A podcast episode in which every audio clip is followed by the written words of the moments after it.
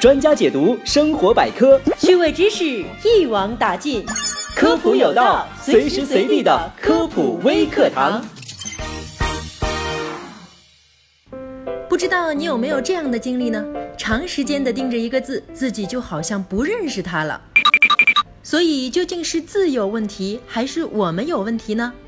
今天小普就来揭秘啦。从认知神经科学来说，这是一种神经活动的疲劳现象，不仅是在图像识别上会产生饱和，我们的听觉、味觉、嗅觉都会产生饱和。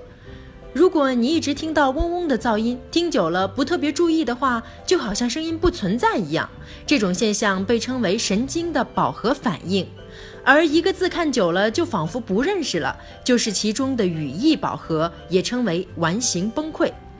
看过柯南的人应该很熟悉，犯人就是利用完形崩溃作案的。你不断的去问大脑这个字怎么读，大脑回答了一遍又一遍之后，就会觉得你这个人太烦了，抑制了对这个字辨认的神经活动，你就认不出眼前的字了。而最早提出语义饱和的是国外的学者。汉字作为表意程度比较深的文字，它的语义饱和原因比拼音更复杂。阅读拼音文字常常是字形与发音意义同时结合，而在阅读汉字时，我们会对汉字进行整体识别，并从这个整体中识别语义。这种整体识别叫做格式塔，意思就是我们识别汉字时，首先注意到的是它的整体字形，而不是它的一个个笔画。但当我们盯着一个字久了，大脑会不自觉地只注意字的一部分，丧失了对整体的感知，导致我们对字形和意义的陌生。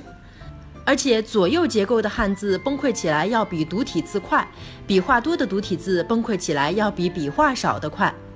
就算是最复杂结构的汉字，在四十秒内也能达到饱和。所以，小伙伴们，你们知道是怎么回事了吗？以上就是本期科普有道的全部内容了，非常感谢您的收听，下期我们再见。关注喜马拉雅，订阅科普中国，获取更多有趣的知识。